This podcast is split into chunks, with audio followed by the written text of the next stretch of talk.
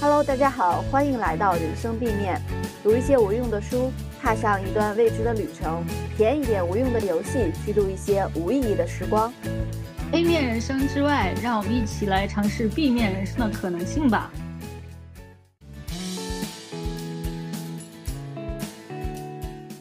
那今天是我们节目的第八期，趁着世界读书日的余温，我们来聊聊最近读的书啊。特别想为大家推荐的，我们一人选了两本，涉及历史、女性科普还有人物传记。如果大家呢有一周一本的一个读书计划的话，可以作为五月的书单啊。那乐悠，你先来讲一下你为大家选的这两本。啊，我选的两本呢，第一本是最近很火的那个《简商》，第二本是关于女儿。啊，那我选的两本呢，一本是《掌控习惯》，一本还有一本就是非常有趣的《苏东坡传》啊。希望大家今年的那个读书热情能够拉满啊，日日都是读书日。哎，我觉得乐悠你可以从最近大火的这个《简商》开始啊。我记得前两天他刚上了抖音的热搜啊。对对对，前两天抖音有个热搜话题叫“简商刷新了我对历史的认知”。那我们今天来跟大家讲一下这本书是怎么改变我们对商灭周这段历史的认知的啊。那讲之前，我想问一下飞扬，你还记得咱们上历史课的时候是怎么说的吗？嗯，书上大概是说商纣王啊荒淫无道、残暴不仁，然后呢，这个周武王应该还有他的父亲这一辈就开始了哈，然后就顺应天道，兴周灭商啊。但是其实印象更深刻的应该是这个《封神演义》里的桥段啊，就是这个商纣王对女娲娘娘不敬，然后于是女娲娘娘就 动用了狐狸精，然后下凡。呃，灭商吧，基本上是这么样的一个过程吧。嗯，我觉得其实第二个印象应该大家会更深刻一些。对，这可能是我们大多数的人对这个周灭商历史的一个印象，但是这本书里却讲了一个不同的版本，呃，也不不同于这个剧，也不同于这个我们都在历史课本上学到的，而是一个被周公和孔子掩盖了两三千年的历史真相。那这个真相就是。呃，人祭宗教才是周灭商的直接原因啊！人祭就是用人来祭祀天神。那这本书呢，也是从人祭风俗开始讲起的。那从新石器时代就开始有了这个杀人祭献祭的风俗，在商朝更是达到了顶峰。这个商纣王还热衷于用贵族献祭，认为贵族是更高级的祭品。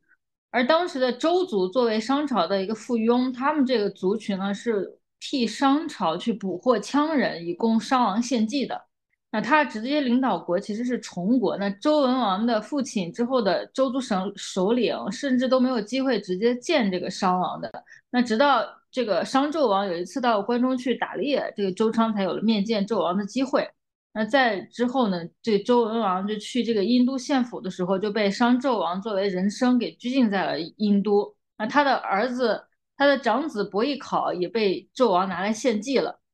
那文王其实，在周元的时候呢，他就一直在他的地下室在偷偷研究占卜。那他被囚禁在殷都的时候，又学习吸收了商人的一些占卜术，发展出了这个易经。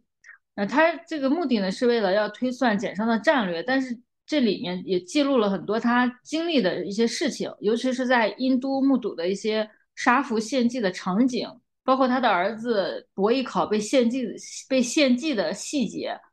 那这个细节呢，可以说是这个童年阴影《封神演义》都想象不出来的情节。对我印象中，可能这个《封神演义》有伯邑考被献祭的这个桥被吃掉，然后他吐出来了，吐出来变成兔子了吧？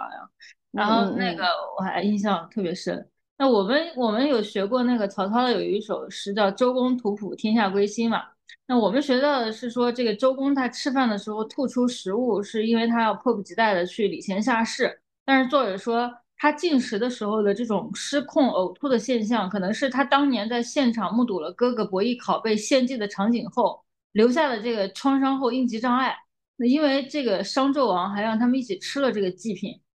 那周文王会师回国后呢，就下定决心要减商。那最终我们知道是他的儿子周武王完成了灭商大业。那武王继位后，其实对减商事业一直是充满恐惧的，不像父亲文王那么有信心，所以他经常被噩梦缠绕，夜不能寐。于是就向他的弟弟周公旦寻求建议和安慰。那周公也没有什么办法，就通过开那个解梦来开导他。所以，我们熟悉的周公解梦，其实是周公为了他的哥哥武王失眠噩梦做的心理辅导，可以说是哥哥的心理辅导师了。那周灭商之后，其实也并不是马上就摒弃了商朝的人祭。尤其是这个周武王，他在灭商之后，马上就在殷都举行了一场盛大的人祭大典。这场祭祀书中写到，持续了六天。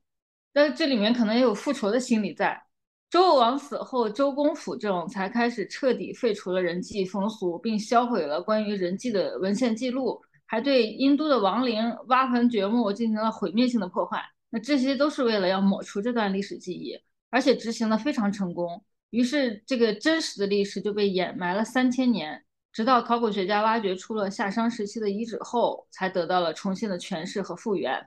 那周公在抹除了这个历史记忆的同时，又重构了一个新版本的历史。他也是为了要掩盖周族曾作为帮凶为商朝补辅人生的历史，制造出了一套没有人际的理想化叙事，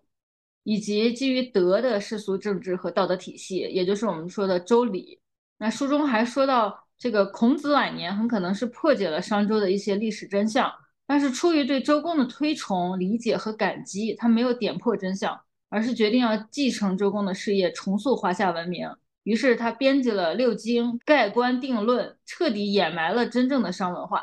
那孔子为啥会感激周公的做法呢？因为这个孔子他也是商人后裔。那我们六经，我们说的诗、书、礼、乐、春秋。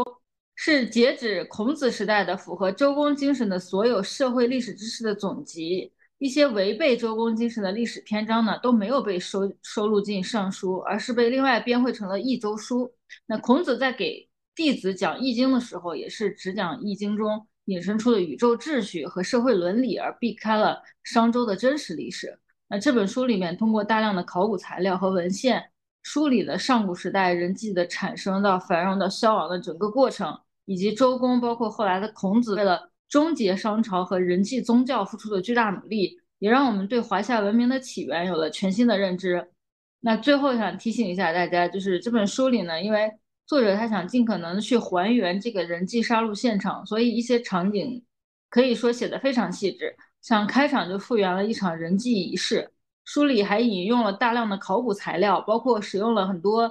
这个考古现场出土的祭祀坑的照片。那胆小的晚上就别看了。那这段历史总的来说看看起来还是会感到很压抑的。总之呢，就是我感觉我以后去博物馆的时候都无法在那些青铜器旁边过多逗留了。所以那个青铜器也是人际现场的一个道具是吧？必备道具是吧？对，那个青铜器就是有可能，有可能你看到的那个青铜器当年是作为这个工具。这个祭祀人祭的这个工具在使用的，就是有可能那个东西就当年就是蒸人头或者是煮肉的、煮人肉的，跟我们想象的很不一样。可能我们大部分觉得这个青铜器可能是这个，对，以前会觉得就只是埋了随葬的，但是它它其实还有别的用途。好，那那飞扬，你来说一下你的第一本书吧。好的，那我也今天跟大家再着重推荐一下，想要跟大家去分享的这本书《掌控习惯》。嗯，其实呢，这本书在我们的第七期减肥的这个呃减肥这期的时候，乐优也有提到过。我在这里，因为当上次其实他讲的时候，我并没有完全读完啊，所以当时的感知也不是太深。然后这段时间读完了，我觉得特别的好。然后呢，因为这个地方其实颠覆了我对于习惯的一些固有认知啊。呃，我们虽然可能大家习惯都有啊，好的、坏的，但是我们其实并不了解习惯的一个底层原理，往往就是跟着我们的朴素认知进行一个摸索。但是这样一来呢，我们想要养成，比如说一些好的习惯，像阅读啊、跑步啊，啊，有的时候总是半途而废。而有一些坏习惯，比如说，呃，像有些人就比较热衷于抽烟啊，然后，然后另外一个可能很多人都会中招的，比如说熬夜。这样的一个坏习惯，却你你可能怎么也接受不不掉。但是呢，我们在这样的过程中呢，就往往把这个好习惯的成功，或者是说坏习惯的这样的一个戒掉的一个失败，归结于我们的决心不够啊。实质上呢，可能是对习惯的认知是有错误的。进而呢，他建立习惯的行为也是有问题的，所以我们老是戒不掉坏习惯，老是养不成好习惯。那作者呢是詹姆斯·克利尔，他是美国的一个习惯研究的专专家，也是美国习惯学院的一个创始人。是的，大家没有听错啊，他是习惯学院的创始人。那他根据自身的一个实践经验呢，结合一些科学研究，向我们揭示了建立习惯的行之有效的步骤，以及培养习惯的几大定律啊。那在整整本书的一个开篇呢，作者先是介绍他的人生故事，也就其实是他能够去写成这本书，或者说活成这本书里边这么样的一个能够去建立自己习惯人的一个契机吧。啊，他是在高二年级的时候呢，在打棒球的时候就发生了一场意外，呃，被棒球击中了面部啊，然后整个过程也非常的惊险，好不容易捡回了一条命。但是呢，因为这次意外伤害的一个影响呢，也基本上终结了他的一个棒球生涯。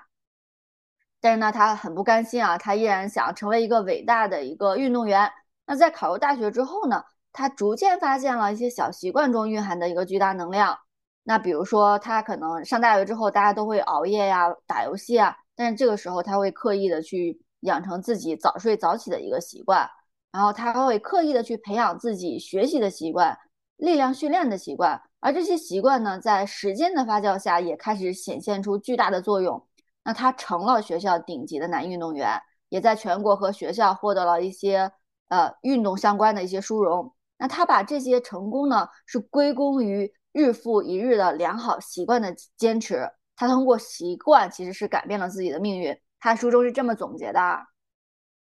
他说，只要你愿意坚持下去，起初看似微不足道的和不起眼的变化，会随着岁月的积累，复合成显著的结果。我们都要应对挫折。但从长远看呢，我们的生活品质往往取决于我们坚持的习惯的质量。种什么因结什么果，你有什么样的习惯，就会享有什么样的结果。但是只要养成更好的习惯，凡事皆有可能。那他在自我成功实践的同时呢，也在个人主页上分享他这些积累的内，就是他这些成功的实践经验啊，由此也积累了大量的订阅用户。于是，在这样的一个。背景之下呢，他二零一七年的时候成立了像刚才呃开篇所说的习惯学院，从事生活和工作习惯相关的一个培训。那在书中呢，作者也向我们揭示了习惯养成的四大步骤。那他们分别是提示、渴求、反应和奖励。想要养成一个良好的习惯呢，必须从这个四个过程中去建立强大的行为系统，以及从中演化出来的呃，我们要根据我们整体的习惯建。习惯养成去配套的四大定律啊，那本书的结构其实也是围绕四大定律展开的。但是在此之前呢，呃，作者是用比较大的一个篇幅阐释了为什么小习惯会带来巨大的一个变化。那在我们的惯性认知中，人们很容易高估啊某个决定时刻的重要性，也很容易低估每天进行的微小进行的这些微小的改变的能量啊。但是呢，就如同金钱的复利一样。作者指出，如果你每天可以进步百分之一，那么你一年呢将进步三十七倍，这就是习惯的复利。他在书中也说啊，如果在一两天的时间里你觉不出任何的不同，但是呢，这个事情要放在数月和数年后，你会发现它会产生巨大的影响。而也正是这百分之一的日常的改变呢，会对你的人生道路引向不同的方向。呃，书中也指出啊，你的日常习惯稍有改变，你的人生道路就会通向一个截然不同的终点。在你做出百分之一向好或百分之一向差的选择时，在那个时点来说，对你来说可能不起眼啊。但是纵观你无数个时点构成的你的整个人生过程来说的话，那你当时的那些选择就决定了你是谁，或者是说你可能是谁之间的不同了。呃，我不知道这个乐优在这块也也看过，你对这块的这块，比如说我们刚才说到的习惯的这个复利这块，我的这个三三十斤就是这个复利的结果啊。对，其实你在我们第七期的这个呃长期习惯的坚持的时候，也提到过相关的这个习惯的复利啊。我觉得，嗯，三年，三年是吧？四年，四年三十斤也是一个很。了不起的这样的一个结果。三年是三三十斤，但是第四年就已经就稳定在那里了嘛？嗯，今年是第四年嘛？今年就是稳定稳定住了。嗯，好，那我接着讲啊。呃，我觉得其实你在上期讲的时候也有提到过这一点啊，就是说可能我们往往是注重结果，包括在习惯养成的时候，但是呢，书中给出了我们一个观点，我觉得这个观点是让我印象特别深刻的。我觉得这个地方嗯也可以跟大家分享一下，就是呃，对于结果这个词，它指出的话，它是我们行为的一个滞后的指标。他说你得到的结果呢，是衡量你习惯的滞后指标，就如同你比如说你的净资产其实是衡量你财务习惯的滞后指标，你的体重是衡量你饮食习惯的滞后指标。比如说刚才 乐乐说到的，那他现在的这个瘦的这三十斤的话，是他整体的饮食习惯，包括他现在可能整体的对自我的一个健康管理的一个指标。那另外，他指出呢，你的知识是衡量你学习习惯的滞后指标，你的生活环境的杂乱无章呢，其实是衡量你整理内务习惯的滞后指标。你所得到的就是你日复一日、年复一年畸形成习的一个结果。啊，我觉得读到这里，我们可以想象啊，就是你其实是你日复一日、年复一年行为的一个结果。那这里真的是刚才说到为我打开一扇大门啊，因为。我们可能一项的习惯，或者我觉得大不光是我，我觉得我们大多数人都可能会用这个之后指标，也就是这个结果，或者说我们最后的这个 Li 来去衡量我们的这个行为是否有效，然后来决定我们自己的行为是否能坚持下去啊。但是很少，比如说我们通过指标来反思背后的行为，因为我啊，包括它后面的一个体系啊，因为我们第一反应往往是，嗯，我的这个结果。有没有效啊？我这个事情我能不能坚持下下去？比如说我们刚才提到的节食啊，如果我们的第二天就是如果我们这几天在节食，呃，在减重，如果我们去称体重，我们的体重结果不降反增，那我觉得这个时候的话，大家的第一反应就是啊，减肥好难呀，坚持不下去了。但是可能这个时候你不应该去盯着你瘦了几斤，而应该去审视你最近的。状态是否好？你是否有有充足的睡眠？你在你是否在八小时内完成了进食啊？然后还有或者说你的饮食结构是否合理？啊，你的心服心情是否愉悦？我觉得这些都是非常重要的一个启发吧。就不要光盯着我们的体重秤了，来看看你减肥的这些行为，然来看看你自己去建立的这样的一个减肥的习惯，这个体系是否正确。那书中呢，同时也讲了我们刚才提到的习惯相关的四大定律啊。那刚才在说了，习惯并没有我们想的这般的，我们凭借我们朴素的意志就可以去践行，就可以去成功。它是有科学依据可以去践行的。那作者根据他自己的一个亲身的一个实践呢，总结出了的四大定律，分别是让我们的习惯显而易见，让我们的习惯有吸引力，让习惯简单易行，以及习让我们的习惯。呃，令人愉悦。那在这个里边，比如说让习惯显而易见里边啊，他就提到了我们的呃一些践行的方式啊，比如说印象很深刻的就是它的执行意图。我记得乐优你当时的时候是呃在上期的我们减肥的时候，你有提到过的，要不你在这边跟大家再结合我们的书里边再讲一下。就是你要把你的这个行行动，然后很详细、很具体的把它写下来。比如说，你这个你要去跑步，对吧？你呃，你不不能说我明我要去跑步，我要去跑步了，我准备去跑步，我要写写明确的写下来说，我将于今天晚上八点在兴隆公园跑步半小时，嗯，非常明确的写下来，贴在明显的地方来提示你。对，可能一些泛泛的目标对我们来说好像就很无关痛痒，但是如果比如说像乐优刚才说到的，我们把它加上时间、地点、我们的行为、我们行为的这样的结果，让它显而易见，可能在习惯的养成里边的话，它就会促使我们更加积极的去执行啊。嗯嗯，然后我觉得这个里边还有一个呃很重要的一点，就是在让习惯令人愉悦的时候。他也给我们解读了一个我们本身的一个呃行为趋势吧，呃，就是我们大脑的奖励的一个优先级。为什么我们总向坏习惯妥协？他是这么来解释我们这个行为背后的一个机制的啊。他说坏习惯的奖励都是即时的，但是呢，后果会延迟。比如说，吸烟的风险可能会在十年后才发作，但可能他你现在吸一根烟，它可能能缓解你当下紧张的情绪，满足了你对尼古丁的渴望。从长远看，比如说还有一个就是大吃大喝可能是有害健康的，但是它当下可能满足了你的口腹之欲，所以这这个心理机制让我们去的认识，我觉得这个心理机制的一个了解，对于我们去克服坏习惯也是一个非常重要的一个契机。那同时呢，刚才也说到了，他在呃我们的习惯令人愉悦里边，他也举了一个非常我觉得。我利于我们去践行的一个呃方式吧，就是习惯追踪啊，呃，这个习惯追踪呢，是我们养成好习惯的一个利器。它的具体形式呢，就是说，呃，我觉得类似于刚才去说到的，我们要把呃我们习想要去养成的习惯具象化。那它这个呢，就相当于，比如说你想要每天去阅读一小时，那你在接下来，比如说你养成习惯的一段时间里边。你可以把你每天的读书的一个时间去进行一个跟踪，其实也有很多的一个方式啊，比如说如果我们用电子这个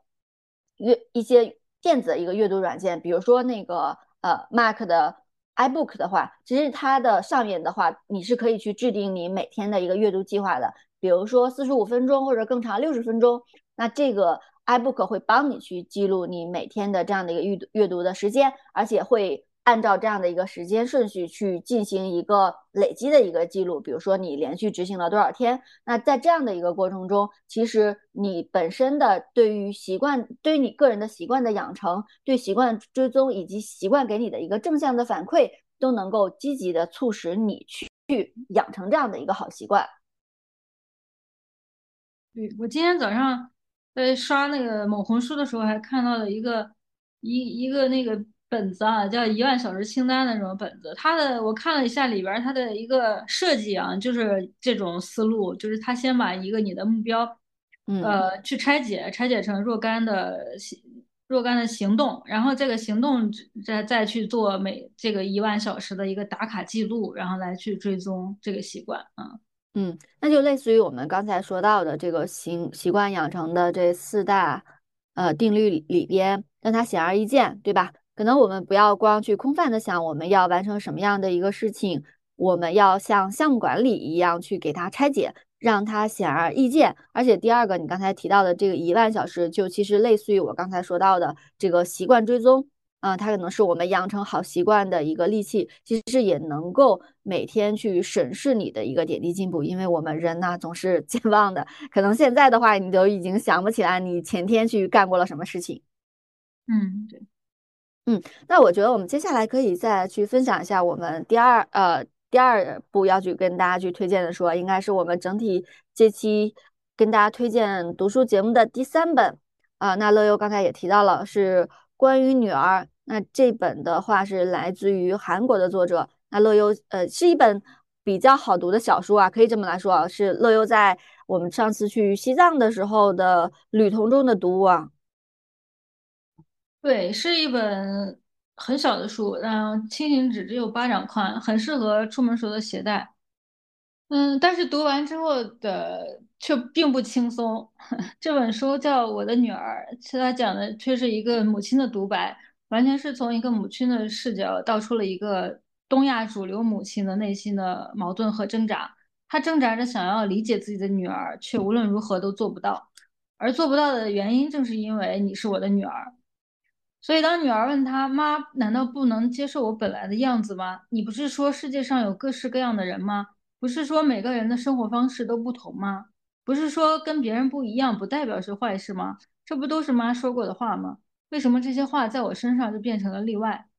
妈妈说：“你是我的女儿啊，是我的孩子啊。”就这这个话术是不是听起来很熟悉？下一句一般就是：“我要不是你妈，我才懒得管你。”而那这本书中，母亲不能理解女儿的主要是两件事。然后第一件事是她的女儿喜欢女人，第二件事是女儿为什么总要跑去管别人的闲事。那其实这位母亲也并不是我们想所认为的那种，嗯，思想特别古板的传统的家庭妇女。这个母亲也是一个通情达理、对人总是笑脸相迎、会对他人产生共鸣，会替他人加油，终生都在想办法当个好人、好孩子、好姐妹、好妻子、好母亲、好邻居、好老师。但是她却不知道怎么样做才能成为女儿眼中的好人。那这本书看下来，你会看到这个母亲内心极其矛盾、极其拧巴。就当女儿为蒙受不公的同事去争取权益，她不能理解女儿为什么总要去管那些毫不相干的外人的闲事。但是她自己却为了在疗养院护理的老人珍得罪了院长，丢了工作。那为了让珍得到更好的照料，还跑去医院求求医院把珍接回了自己家里，对她进行了临终照料。在珍去世后，还为她办了葬礼。他不能理解女儿站在大太阳底下上街抗议示威发传单，却又偷偷跑去抗议现场。在听到路人指责这些孩子们的行为时，会忍不住反驳，会偷偷捡起地上的传单，把它们折小再折小，放进包里。他希望女儿能够尽情的读书，可以上大学读研究生，这样就能成为大学老师，遇到好老公。一一边又觉得女儿读太多书了，把没有必要也不应该学的都学了个遍。抗拒这个世界的方法和世界唱反调的方法，即便他觉得女儿已经交往了七年多的女朋友懂事体贴、有责任心，有一手好厨艺，也很擅长家务。那孩子跟他说话的时候，他会心里想：要是女儿也能这样跟我说话多好。但是他还是无法接受，不能理解，甚至没法跟人家好好说话。那总结一下就是：老娘我道理都懂，但是因为你是我的女儿，所以我就是接受不了。那其实我们会发现呢，母亲在骨子里和是和女儿一样，都是勇敢、正直且善良的人。但是母亲的身份让她产生出了一种身心分离的割裂感。那在这本书里面，除了这个母女关系，还有一条线讲的是这个母亲在疗养院负责照看的女士珍的故事。那这个珍是很早就出国读书了，年轻的时候被为被弃养到国外的儿童发声。为移民者子女、移民者人权奔走，抚养了国际难民儿童，还出过书、上过杂志，可以说算是个名人了。可是到了晚年，因为没有亲人子女，却只能在疗养院聊死残生，还因为没有子女、没有监护人被苛待。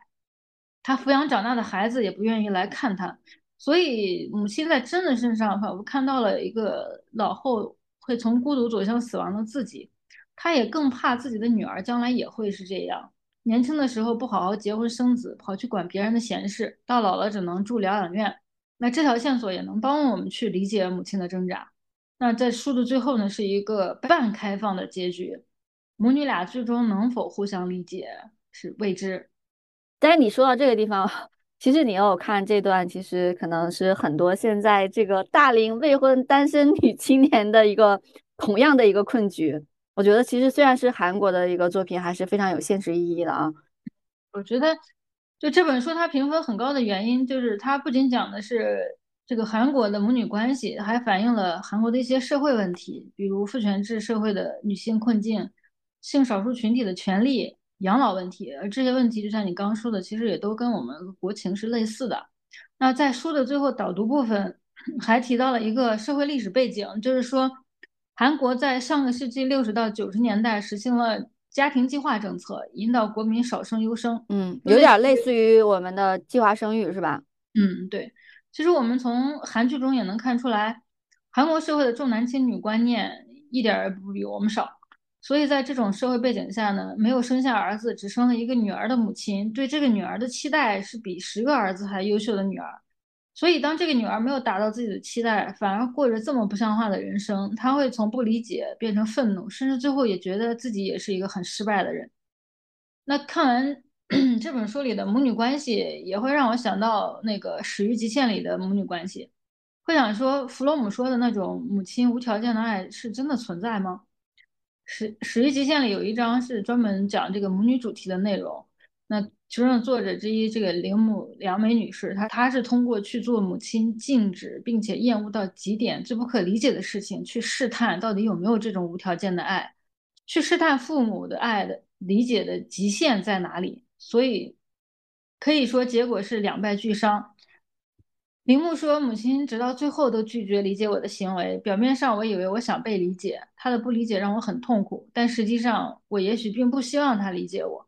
上野千鹤子老师在回信中说到，他的母亲对他缺乏理解，正是导致他选择不结婚生子的原因。就是母女关系真的是一个很复杂的问题吧？嗯，也是一个绕不开的问题。就是你刚才说到的这个铃木良美与她，嗯，就是她为了去试探父母对于爱和理解的极限，在那里去做的这些，怎么来说呢？我我我觉得，呃。无论是放在日本，可能放在国内都是非常超纲的一个事情，对吧？可能最后都是导致了这么样的一个两败俱伤的这样的一个情境啊。那今天早上也也是非常凑巧，也在呃一篇公众号上看到了对于铃木良美的一个采访。这个里边母女关系当然是一个绕不开的一个话题。那这个里边其实也有重提，呃，应该是《始于极限》里边也有提过，说铃木良美啊的母亲有说啊那。哪怕你去盗窃啊啊，或者你去犯罪啊，他也不希望他的女儿是这样的一个选择。所以我觉得这就是父母，就你刚才说到的母女关系的一个复杂性吧。啊，就是这个铃木良美和她的母亲都是极其聪明的女人，她她非常了解她的母亲，所以她选择了她的母亲极其厌恶的、最不可能理解的那件事情去试探。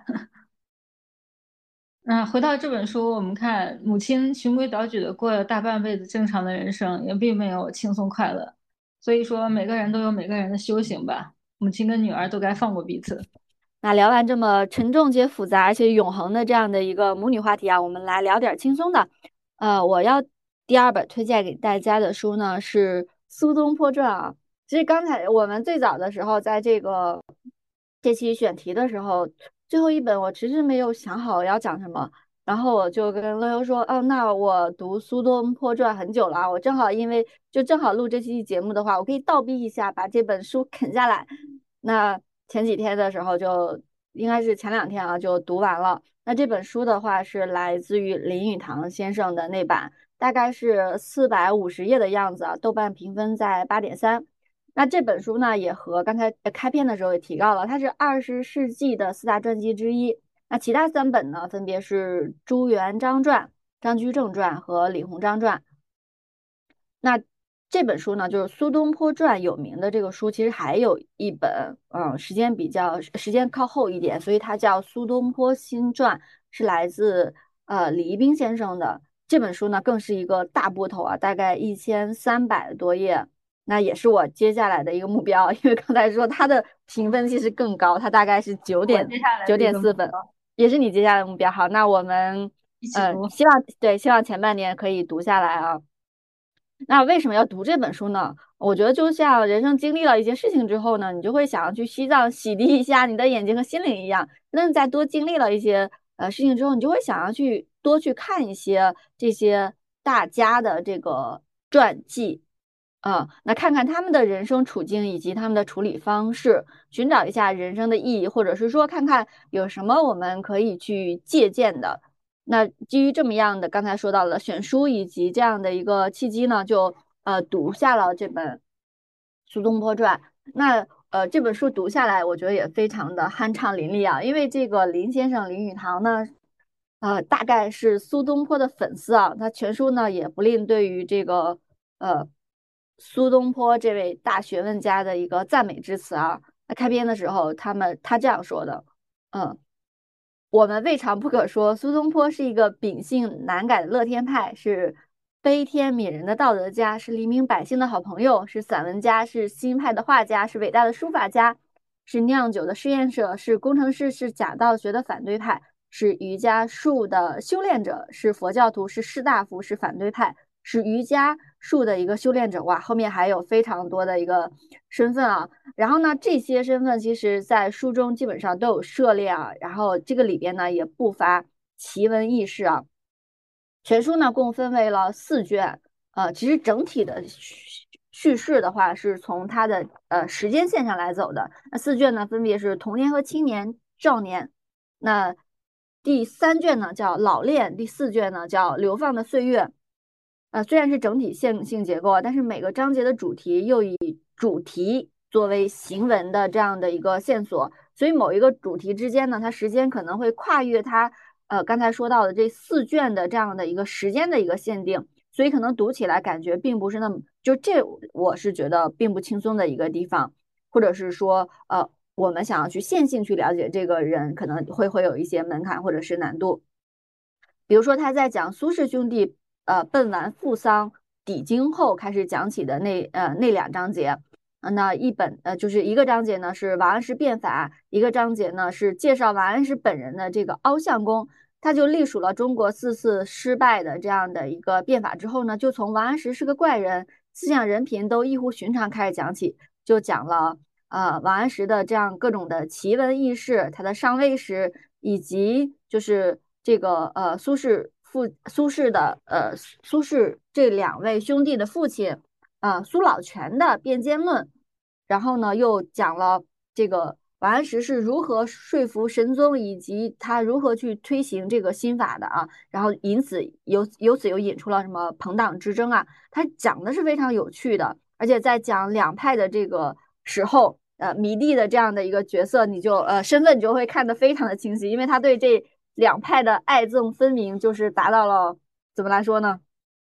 呃，非常。无以复加的这样的一个地步，倾向性是非常的明显的。对，虽然所以你看，你不能是当一个正史或者是说历史的这样的一个正传去看啊，因为这个里边有很多的描写都是嬉笑怒骂啊，读起来就刚才说到了非常酣畅淋漓。但是你也能看到这些这个呃林语堂先生作为文人的这样的一个，我可以说啊局限性吧，因为他实在是太迷苏东坡了，所以可能你有些。历史人物，或者是说有些历史的描述，呃，读起来的话，你会觉得还是有失偏颇的，至少可能跟我们历史正文读起来还是蛮不一样的，蛮不一样的。嗯，豆瓣上看到过一句特别特别好玩的一个一个一个评评评论啊，他说。林语堂是真爱苏东坡啊，把王安石写成了一个神经病，要赶紧去找王安石传看看才行。对，就刚才提到了，我其实刚才说到了我们的这二十世纪四大传记里边是没有王安石传的，但是大家可以去找一下，应该是呃哪个出版社想起来了。看完这个之后，就特别想去看一下王安石到底是啥样的，就被林语堂写成这样了。呃，有的有的，但是刚才在刚才在说了，我接着我刚才说在。一本那个一个出版社出版的二十世纪的五大传记里边，那就有王安石传。我觉得这个接下来我们除了看那个苏东坡新传之外，这本王安石传我们也可以来补充一下，看看他到底是不是这个林先生笔下的这个样子啊？凹相公，我觉得还是蛮神奇的一个存在啊。那在这个书中呢，其实也提到了非常多的这个苏东坡的，因为是他个人的传记嘛，所以有。很多地方的着笔是在讲他的人生的机遇啊，但是我们刚才在说，有的时候你的性格就决定命运，所以呢，书中也提到了苏东坡的一个性情。他说呢，苏东坡是直言无隐的，玩笑戏谑，则使人害怕。那在亲有在这个亲密朋友之间呢，苏东坡是一个谈笑风生，夹杂着惊人的双关语，天下拘谨实际的人听他说话，都觉得他随时可以吐露真情。那仿佛不论何事，只要是真的，便实的说出口。此外，不知道有什么禁忌。我觉得这可能也为他这个人生埋下了伏笔啊。那可能就是他的这个这样的一个天纵奇才，再加上这样的一个我心我口的这样的一个性格啊，以及他身处的这样的一个呃朋党之争的这样的一个年代，就注定了他自己颠沛流离的一生啊。那我们可以从他这个书里最后的一个年谱，可以线性的去看一下他的一个人生。那他一生的任职以及被贬谪的地方多达十几个地方，而他所到之处，其实我觉得这就是他很神奇的地方。他不只是一个文人，他不止留下了他的千古奇文，嗯，他可能是属于这种达则兼济天下，那穷则独善其身的这样的一个典范吧。那比如说他书中在讲到他身处高位的时候，在杭州。还会修整西湖啊，他也修筑了苏苏堤，然后呢，还修建了第一个历史上第一个公立医院，还在他二次去上任这个杭州的时候，还解决了当地的这样的一个吃水的问题。那在落魄的时候，他其实也在积极的为地方去谋福利啊，而且他在落魄的时候，我觉得，呃，这也是刚才这个林先生在前面说到一样，他就是一个这种。乐天派，所以他落在他落魄的时候，他能一个达观的这样的一个心态，乐安天命比如说他在惠州的时候，已经穷困到穷困潦倒到需要自己去主种地来补贴家用，可能到最后再流放到海南岛的时候，在他他被从官舍里边赶出来的时候，他需要自己去呃动手去盖房盖房子。但是书里面也说，他那种不屈不挠的精神和达观的人生哲学，却不却不许他失去人生的一个快乐。所以你看，书中整体的去描述他各个的一个人生阶段。虽然有落魄，然后有非常艰难的这样的一个时期，但是每一段的描述你都会觉得，嗯，它的主基调都是乐观的，都是向上的，都是达观的。那在书里边有一段描述啊，我觉得就非常的一个典型，能够表达他这种人生的态度。那我觉得用咱们现在比较流行的一个词儿呢，就是你会能看到他这种人生的这种松弛感，就是。到什么样的一个阶段都很 OK，都 OK，都可以去接受。我觉得这也是经历过这种数次的这种被贬谪之后的这种人生的一个豁达吧。他说有一书上这样说的，他说有一天这个苏东坡呢头上顶着一个大西瓜，在田地里边边唱边走。这时候有一个七十多岁的老太婆就向他说：“翰林先生，因为在那个我这个地方稍微补充一下，因为在那个。”苏东坡他在